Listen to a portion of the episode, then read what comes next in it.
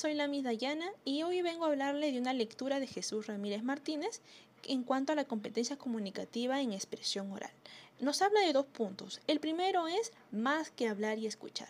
En este punto nos dice pues que la comunicación lo utilizamos en todo momento, ya sea cuando de repente compartimos con nuestros padres, cuando hablamos con nuestros amiguitos, cuando hablamos en nuestro colegio con la profesora o inclusive cuando salimos a la tienda a comprar algún producto. Pero lo que nos quiere enfatizar aquí en la lectura, en este primer punto, es que no muchos nos damos cuenta con qué tono estamos transmitiendo, si estamos usando algún gesto, con qué postura lo estamos diciendo. Entonces aquí en este primer punto nos dice que nos enfoquemos a cómo lo estamos diciendo, ¿no? Cómo nos estamos expresando, de tal manera que el receptor, en este caso, la persona que nos está escuchando, pueda eh, ser claro el mensaje que está oyendo, ¿no?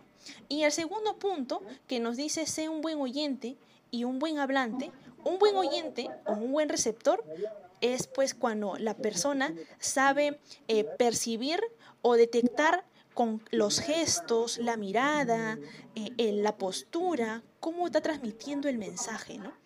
Y un buen hablante es cuando el, el emisor, en este caso, pues se prepara de un tema, primero analiza el contexto donde lo va a decir para analizar qué tipo de lenguaje lo va a decir, ¿no? De repente un tipo de lenguaje estándar o subestándar.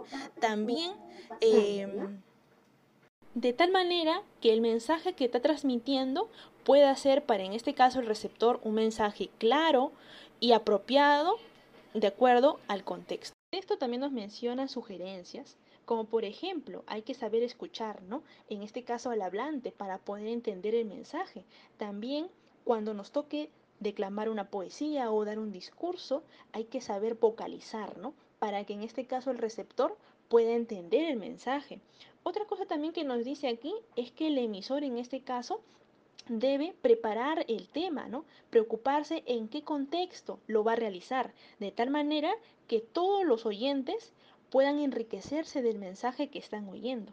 Y sobre todo, al dar un discurso o al declamar una poesía, en este caso si te toca, debes estar ¿no? de acuerdo a una postura, también utilizar los gestos, la mirada apropiada para poder transmitir un determinado tema.